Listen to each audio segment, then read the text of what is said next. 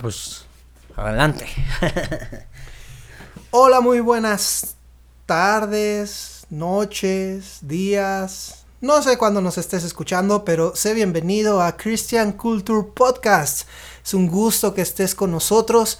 Es un placer que te unas a esta, a esta aventura que estamos eh, comenzando. Y queremos darte la bienvenida primeramente a este podcast y queremos explicarte de qué se trata un poco de eso. Pero antes de, explicarte, quiero presentarme. Mi, nombre es Daniel Isaya Aguirre Flores y es un placer estar contigo y conmigo está Uciel. ¿Cómo estás, Uciel? ¿qué tal? ¿Cómo estamos? Muy felices otra vez aquí. Muy felices este de estar de vuelta. Sí, claro. Eso es bueno. ¿Qué te parece si les damos un pequeño resumen de qué es lo que hemos estado viendo hasta ahorita? Claro. Pero antes de que se claven y que digan, no, un spoiler y no sé qué tanta cosa, les invitamos a que se puedan dar un clavado en los podcasts anteriores. Hemos visto qué es la Biblia, eh, cómo podemos tener la seguridad de que es algo verdadero. Hemos visto evidencias históricas, evidencias internas de la Biblia. y todo esto para que nosotros podamos ir poniendo las bases de lo que creemos. Y no sé si te recuerdas, Luciel, una de las primeras preguntas, creo que lo vimos en el primer podcast, no, en el segundo podcast de la serie, hablábamos sobre canon. ¿Recuerdas? Mencionamos que se iba a hablar un poco, pero nos dejaste a medias, no, no, no explicamos qué era. Y eso es justamente eh, parte del tema de hoy. Eh, como, como, ya vieron, como ya vieron en el título, es qué versión de la Biblia debería de leer. Entonces, partiendo desde ese punto, lo principal es canon, este, porque desde ahí se derivan muchas versiones, desde ahí se derivan este, muchas cosas. Y a ver, platícanos un poco para, para iniciar con esto, con todo. Muy bien, así que como lo dijo Uciel, vamos a empezar con el, eh, lo que es un canon. Primero, ¿sabes tú qué significa canon? ¿Sabes la de dónde viene la palabra canon? Y no son las cámaras esas de fotos. Este, la palabra no, fíjate, nunca me había, nunca me había dado curiosidad de, en sí la palabra. Tengo mm, pensado como que es como una vara, un, como para ser medido, pero a ver, más o menos. Ya, ya prácticamente diste el significado, de hecho. Eh, de hecho viene del término griego que es igual canon. Y en un sentido inicial tenía el nombre, recibía la traducción de caña. Más adelante se le dio el, el término de vara larga. Y exactamente es para lo que tú comentabas, es una vara de medir y lo utilizaban los, los carpinteros, los albañiles. Y en, en, en actualidad se utilizó el término griego, el perdón, el término canon para identificar las normas o patrones que sirven para regular y medir algo. En este, cano, en este caso estamos hablando sobre el canon bíblico. Que en este caso a nosotros nos importaría decir que son las normas y patrones que sirven para regular y medir la Biblia. y eso es lo que trata el canon. Me, se me figura un poco como cuando estás haciendo alguna manualidad, estás de chiquito que te ponían a ayudar este, a cortar hilos, por ejemplo. Exacto. Y te daban un hilo te decían, con este hilo vas a cortar todo lo demás, tiene que quedar de este tamaño. Y entonces tu hilito es como tu vara para medir y que lo demás sea como a el mismo nivel. No sé si, si va por ahí o no va. Sí, sí, sí. De hecho, es, es, una forma en la que tú y yo podemos medir y podemos. Uh, creo que ese ejemplo, no, te, no sé si te, ha pasado, pero, o te llegó a pasar, te daban un hilito y como que le ibas cortando y cada hilito se iba haciendo más cortito, más cortito, más cortito. En este caso, eh, nos habla más que nada como un tipo regla. Algo que tú dices, eh, por ejemplo, te dan una regla y te dicen, marca a 20 centímetros. Entonces, 20 centímetros es tu medida y siempre va a ser completamente igual. De eso se trata Canon. Eh, a nosotros nos sirve para que podamos ver los libros que están en la Biblia, ver los libros que, que son considerados válidos. porque no sé si sepas que hay, hay libros que no son considerados del todo válidos. ¿Has escuchado de libros eh, deuterocanónicos, libros apócrifos y todo eso? Claro, entonces, pues sí. sí no se me trabe. A ver. hay, ya para concluir un poco la, mm, definición, es a partir de estas reglas, vamos a definir qué libros forman parte de la Biblia y qué libros no, porque hay Miles. Exacto. Miles. Entonces, no sé si alguien se había como que metido la curiosidad. Oye, ¿y por qué justamente esos son los que ahorita tenemos y no tenemos una listotota de libros? Porque se escribieron en esa época. Había mucha gente escribiendo libros. Es como si hoy, pues sigue habiendo mucha gente escribiendo libros y no todos forman parte de la Biblia. Entonces, es la regla que de- define o regula, como la palabra que fue que usaste, qué libros forman parte de la Biblia y qué libros no. Mencionaste otros términos deuterocanónicos. deuterocanónicos y apócrifos, que ya después vamos a tocarlo un poquito de qué se trata este, estos términos. Primero, aclarar, ah, hay dos reglas principales para que pueda ser considerado, unas reglas para el Antiguo Testamento y unas reglas para el Nuevo Testamento. Ajá. Primero, vámonos por partes. El Antiguo Testamento, tanto el canon o la Biblia hebrea, como la Biblia que se, era- se fue considerada como protestante, que en este caso conocemos nosotros como la Biblia cristiana, tienen exactamente los mismos libros. Ajá. Los mismos libros. Ojo con esto, porque después alguno que de, de nuestros oyentes va a decir, ay, no sabes nada, la Biblia hebrea tiene 24 libros y la cristiana tiene más. O sea, eh, pero quiero hacer la aclaración en esto, porque eh, si bien la Biblia hebrea son 24 libros, eh, y estos están divididos en tres grandes secciones, tienen exactamente ah, los mismos 39 libros que incluye el Antiguo Testamento de las, de las Biblias protestantes o cristianas. O sea, la única diferencia, y, es, y consiste en esto, eh, es que los libros están, están unidos. Por ejemplo, la diferencia en número se basa en, el- en contar cada uno de los 12 profetas menores y en la separación en dos libros de cada uno de Samuel, Reyes, Crónicas, Esdras y Nehemías, al unir el libro de Ruth al de Jueces, al de Lamentaciones y el de Lamentaciones al de Jeremías, se identifican 22. Ya. 22. ¿Y sabes por qué querían hacer 22? ¿Por Por- qué a ellos les importaba 22? A ver, ¿por qué? El, el 22, ¿sabes cuántas letras eh, tiene el alefato hebreo? El alfabeto. A- alefato. Alefato. Oh, caray.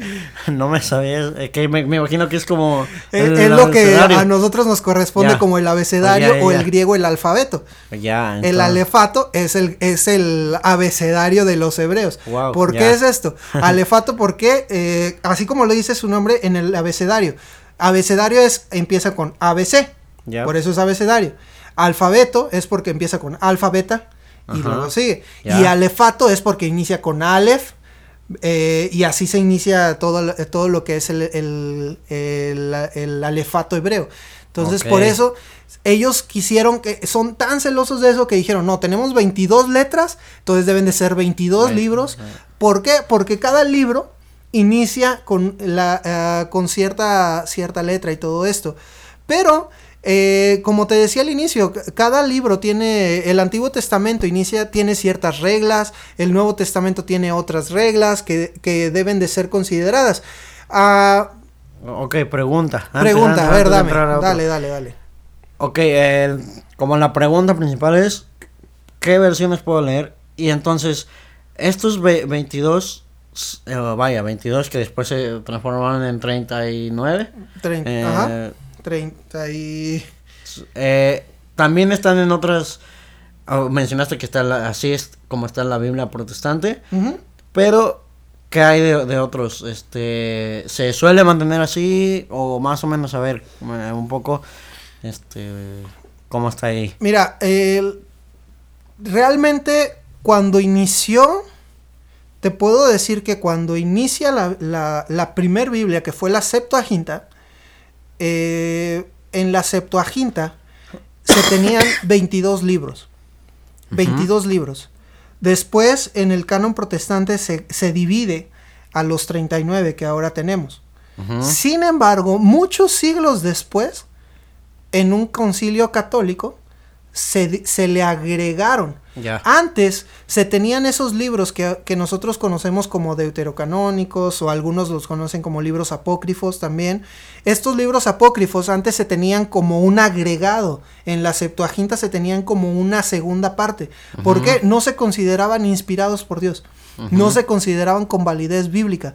Ellos los podían considerar como un buen libro de historia, como un buen libro de, de literatura, como escritos de geografía, pero no lo podían considerar como inspirado por Dios, porque no cumplía con ciertas de las reglas que vamos a ver ahorita. Entonces, ¿de, ¿qué te parece? Te doy de una vez las reglas del Antiguo Testamento para poder enfocarnos un poquito más en esto. me adelanté, me adelanté. No, está bien, está bien, es, es, parte de... De hecho, ahí les van las reglas. Eh, consistían en cuatro. La primera, el libro debía de estar de acuerdo con la ley de Moisés. Si no estaba de acuerdo con la ley, lo descartaban como inspirado por Dios. Y eso responde a algunas de las, de las aclaraciones de la pregunta que hiciste ahorita. ¿Por qué eh, unos tienen más, otros tienen menos. Porque algunos de los libros apócrifos eh, ocupan cosas como brujería, hechicería, uno, ocupan, ocupan así como uh, que si tú combinas esto con esto con esto y haces ciertas oraciones, pues vas a poder hacer eso, es, va a servirte como una pócima, cosas por el estilo. Otros hablaban sobre espíritus, sobre invocaciones, sobre imágenes cosas que van en contra de la que en contra de la ley que Moisés había dado al pueblo al pueblo de Israel. Entonces, ese es un factor para descartar los libros que, que hay. Otro, el libro debía haberse originado en Palestina. Si no estaba escrito en Palestina, no lo aceptaban. Entonces, había libros que probablemente eh, decían, no, pues está muy bueno el libro, sí cumple y todo, pero, oh sorpresa, fue escrito en, en África, fue escrito en México. o sea, y pues lo siento, ahí ya no, ya no, ya no entraba el, el ya no era, ya no podía ser considerado. Otro tercero. Tercer punto. Debía de haber, de haber sido escrito en hebreo. Ajá. El Antiguo Testamento. El Antiguo Testamento, aclarar. Ojo con esto. Hay algunas secciones que fueron escritas en arameo. Ajá. Fueron las únicas que fueron aceptadas. ¿Por qué? Porque coincidía el relato bíblico y cumplía con el resto de las, de las instrucciones. Ah, Daniel, ¿no? Daniel, Daniel fueron algunas partes en arameo. Este, Esther también fue escrito en arameo. De hecho, en el libro de Esther hay cierta polémica, como que algunos decían, no, pues que sí debía de ser inspirado, otros como que no debía de ser inspirado este, diferentes, pero al final se consideró como un libro inspirado, que, que está dentro del canon. Entonces, pues, adelante. Sí, a lo mejor un poco la onda de haber que tenía otros lenguajes es que también ellos fueron involucrados en otras culturas, claro, exacto. También, ajá. Sí, y por último, debió haberse escrito antes o en el tiempo de la muerte de Esdras. O, recordemos, Esdras, para los que no lo saben, Esdras es un personaje bíblico que fue escriba, fue sacerdote, y Esdras encabezó el regreso de Babilonia a Palestina. Y se cree que Esdras reunió todos los escritos del Antiguo Testamento. A Esdras se le atribuye la unión de los libros. Eh, Esdras regresa a Jerusalén en el año 455 a.C.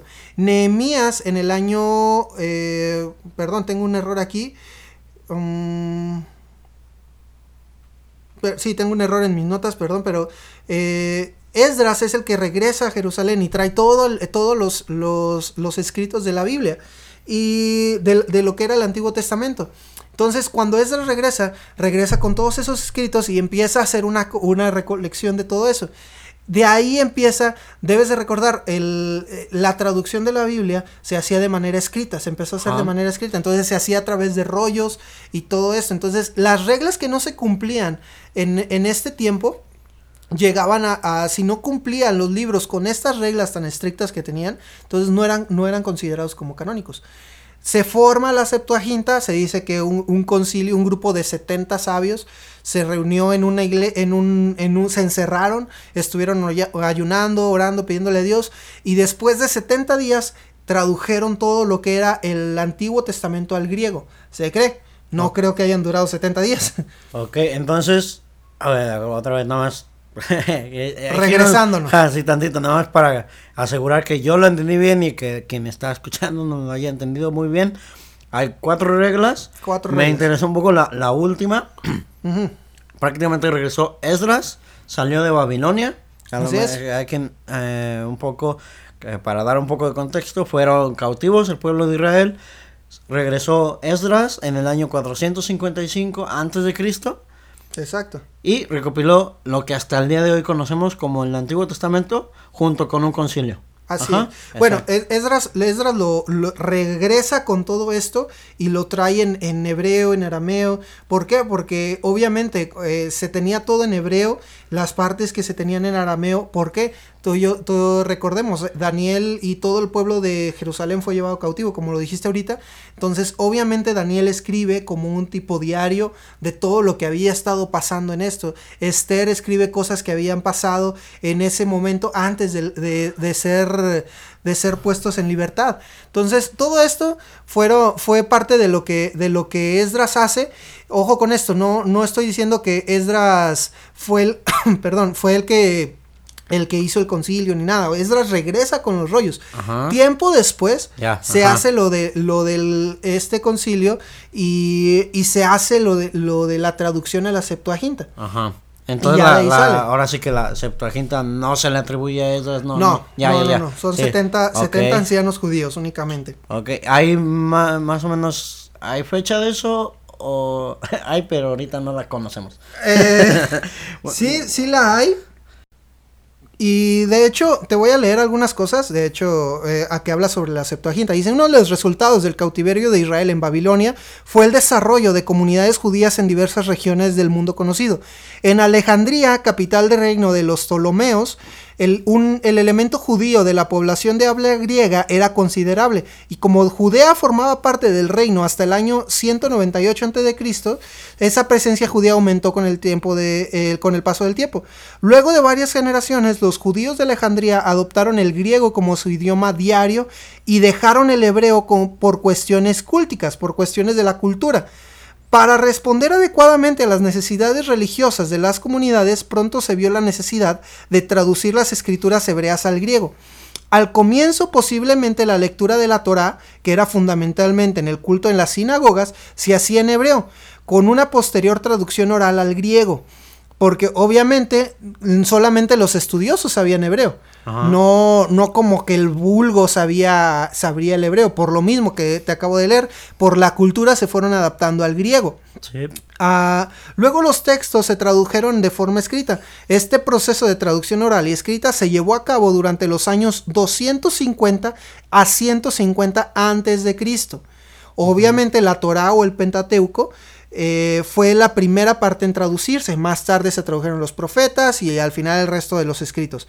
¿Y te acuerdas que te decía de una leyenda judía? Bien, aquí dice esto, una leyenda judía de la cual existen varias versiones indica que desde Jerusalén se llevaron a 70 o 72 ancianos hasta Alejandría para traducir el texto hebreo al griego. Esta leyenda dio el origen al nombre de Septuaginta, con lo que casi siempre se identifica y conoce a la traducción al griego del Antiguo Testamento. Va esto relacionado al- a lo que hemos visto de los, del canon. El, or- el orden de los libros de los manuscritos de la Septuaginta difiere del que se presentan en las escrituras hebreas. Posiblemente ese orden revela la reflexión cristiana en torno al canon.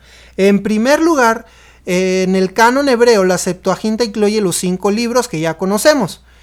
Moisés, de Moisés o el Pentateuco, que son Génesis, Éxodo, Levítico, Número y Deuteronomio. Deuteronomio. La segunda sección presenta los libros históricos, que son Josué, Jueces, Ruth, los cuatro libros de la monarquía, Samuel y Reyes, que nosotros lo tenemos como primera, Primera y y segunda, y primera y segunda de Reyes. Paralipómenos, que son que es lo que nosotros conocemos como crónicas, que igual, o sea, eh, tiene primera de crónicas, segunda, Segunda de, de crónicas. Esdras, una di- edición griega alterna de, Segunda de Crónicas 35.1 a Nehemías 8.13. O sea, eh, prim- eh, Primera de Esdras ahí como que está en esa parte. Segunda de Esdras eh, estaba conformado por el libro de Esdras y Nehemías. O sea, si te das cuenta, Primera de Esdras era parte de, de dos libros, que era parte de Crónicas y parte de Nehemías. Y Segunda de Esdras contenía Esdras y Nehemías. Y luego viene Esther, Jud- Judith y Tobit. Los libros de Judith y Tobit y las adiciones griegas al libro de Esther no pa- aparecen en los manuscritos hebreos. Ojo con esto, no aparecen en los manuscritos hebreos. En el primer canon no aparecen estos libros. ¿Sabes en dónde aparecen también? ¿En dónde aparecen? En algún, actualmente, en algunas de las Biblias católicas. Ajá. O sea, ahí para que vean que, que no, que ustedes les agregaron, que ustedes le quitaron. A los primeros que agregaron algunas cosas fueron, fue desde acá. En la tercera división se encuentran los libros poéticos y sapienciales, Salmos, Proverbios, Eclesiastés, Cantar de los Cantares, Job, Sabiduría y Eclesiástico. Sabiduría de Jesús, ven Siria, de este, ese es lo que ah, nos habla, es otro nombre de eclesiástico.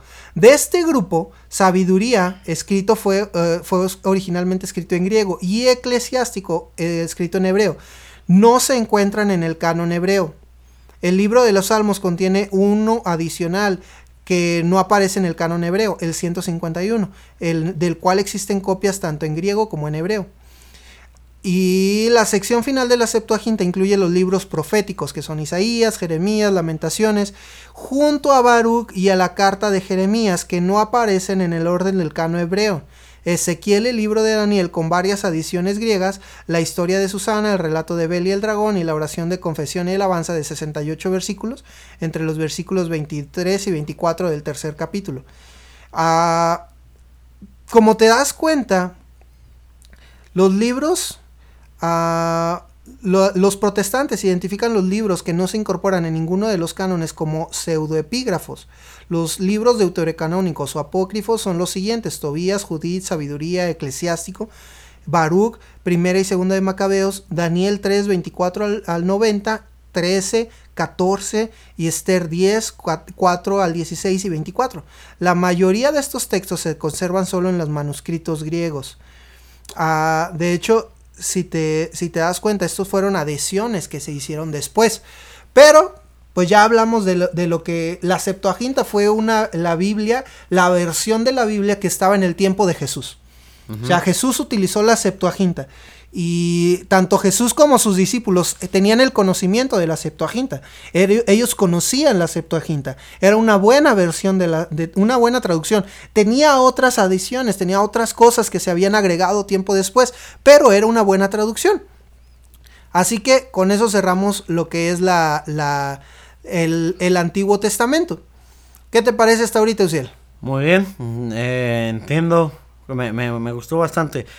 Entendemos que la Septuaginta, por así decirlo, es la primera versión de la Biblia, en lo original. Ahorita tenemos Reina Valera, tenemos pues, muchas. No el original, pero sí como que la primera traducción hecha de. La primera compilación podría ser. Tampoco compilación, porque ya, ya antes teníamos lo que era la compilación de los libros en hebreo. Ya se tenía lo que era la Torá, se tenía la Tanaj, que eran todos los libros del Antiguo Testamento, pero en hebreo. O sea, en hebreo y en arameo. Se tenía esa. Ese era como que la primer, la primer eh, escrito. Se tenían en rollos. Eso es otra cosa, se tenían en rollos, o sea, era así como que tenías así los rollos de cada uno de los libros y se traducían. Acuérdate que en ese entonces había lo que eran escribas, eh, copistas que se encargaban de copiar eh, a mano todo esto en papiros, en todas ese, en este tipo de materiales. Entonces, desde ese entonces ya había, ya había alguna, la primer compilación que diríamos. Pero la primer traducción que se hace es la, la Septuaginta. Ajá, como. Bueno, Sí, ya, la primera traducción, ¿Mm? por 70, bueno, se dice... Dice la tradición que, por, 70. 70 personas. Y a partir de ahí, Jesús conoce este, esta Septuaginta y en base a estos escritos, a la Septuaginta, basa, por así decirlo, su ministerio, empieza a trabajar base, en base a la Septuaginta. Sí, de hecho sí, eh, la, lo que es el ministerio de Jesús, lo que es el inicio de la iglesia se, se da en base a la Septuaginta. Entonces fue la primer Biblia que se estuvo utilizando, fue lo, lo, primero que se, lo, que utilizó Jesús, lo que utilizaron los apóstoles y lo que se utilizaba en los debates y todo, toda esta cosa. Pero este, hasta ahí llevamos lo que es el canon del Antiguo Testamento. llegamos hasta lo que A es la grandes Septuaginta. rasgos. A grandes rasgos. Obviamente, sí. Clavarnos. Te puedes meter con cada libro, te puedes meter a estudiar más las reglas, eh, más analizar cada libro, más analizar lo que era la Septuaginta, la traducción, todo, todo. Y puede darte para, para horas y horas esto, ¿no? Sí, ahorita vamos a ver los. Otra vez nada más de rápido las reglas. Claro que los, sí. Los puntos. Y bueno, en base a. Vamos a repetirlo. En base a eso fue a lo que se basó el, el Nuevo Testamento. De cierta manera, hay muchas veces. Antiguo Testamento. Bueno, sí, el Antiguo Testamento, pero en el Nuevo Testamento hay muchas veces que se menciona el Antiguo Testamento. Exactamente. Eh, realmente, si hoy predicamos, se predica eh, tanto el Antiguo y el Nuevo Testamento, en ese momento la iglesia que se estaba formando se predicaba a Jesús y predicaba el Antiguo Testamento, porque encontramos muchísimas referencias en el Nuevo Testamento de el Antiguo Testamento. Exacto. Entonces, hasta ahí le vamos a dejar. Y el próximo capítulo vamos a ver un poco más de el Nuevo Testamento. Ahora vamos a entrar con el Nuevo Testamento y, y vamos a cerrar Ajá. con eso. Pues cerramos con los cuatro puntos que tenía que, que tener para cumplir el, primer el- canon, el canon Claro. del, del Antiguo Testamento. Muy bien. Primero, el libro debía estar de acuerdo con la ley de Moisés. Ajá, Si no estaba de acuerdo, fuera. ajá. Segundo, el libro debió haber, eh, haberse originado en Palestina o en la región, en toda esta zona. Tercero, debió haberse escrito en hebreo. Ajá. Cuarto, debió haberse escrito antes o en el tiempo de la muerte de Esdras, escriba sacerdote que encabezó el regreso de Babilonia a Palestina. Esas son las cuatro. Sí, si, alguien, si alguien traía su libro después de, de Esdras, así como que, "Hey, quiero agregar mi libro, quiero agregar mi libro, ¿qué onda? ¿Se va a armar? Pues no. Sí, de hecho, de hecho, o sea, y todo esto surgió porque años después empezaron a surgir y a surgir y a surgir libros, libros y libros y libros que hablaban y de repente imagínate, es como que tú escribes algo y tú escribes tu libro de la Biblia, del Antiguo Testamento y dices, no, pues es que la creación fue realmente así. Ajá. Y, va- y dices, no, llegas y dices, no, me encontré un libro súper antiguo que, que debe de estar en la Biblia y pues no cumple con estas reglas. Entonces, lo mismo estaba pasando. Años después empezaron a surgir libros y libros y libros y libros. Entonces, obviamente necesitaban hacer un filtro de qué, qué vamos a aceptar y qué no vamos a aceptar, ¿no? Claro. Entonces, por eso surgen estas reglas. Pero, pues, por hoy, hasta aquí le vamos a dejar, ¿verdad? Ajá. Nada más como aclaración. No sabían lo que estaban escribiendo. No, no- no sabían eh, hasta dónde iba a llegar. Este, no es como, como ahorita comenté, no, yo tengo que, yo quiero agregar mi libro porque quiero este Que es- que quiero esté dentro de la que nueva dentro versión. de dos mil, cinco mil años lo conozcan. No, no sabían, no, no, no tenían ni idea de hasta dónde iba a llegar. Sabían que estaban escribiendo palabra de Dios, estaban siendo inspirados. Y, pues bueno, ¿algo más? Listo, terminamos. No olviden ahí calificarnos en, Suscribirse, en Apple Podcasts, en Spotify. Estamos ahí en SoundCloud. Pues, también, que busquen. no sé. Y que nos manden sus preguntas. Si tienen alguna duda, algún comentario, algún aporte, déjenlo saber. Mándenos un correo electrónico, pónganse en contacto por nuestras redes sociales. Y, eh, y de esta manera vayamos retroalimentándonos un poco más. Si tienen preguntas, que nos la dejen y podemos investigar y aclaramos un poquito más sobre cada una de estas preguntas. ¿Cómo ves? Claro, y investiguen.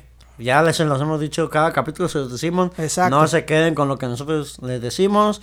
Compruébenlo. Vayan a, a las fuentes que tengan, libros, internet. lo que- Exacto. Claro, tengan cuidado con dónde nos metemos en internet. Luego hay muchas fuentes, pero estamos.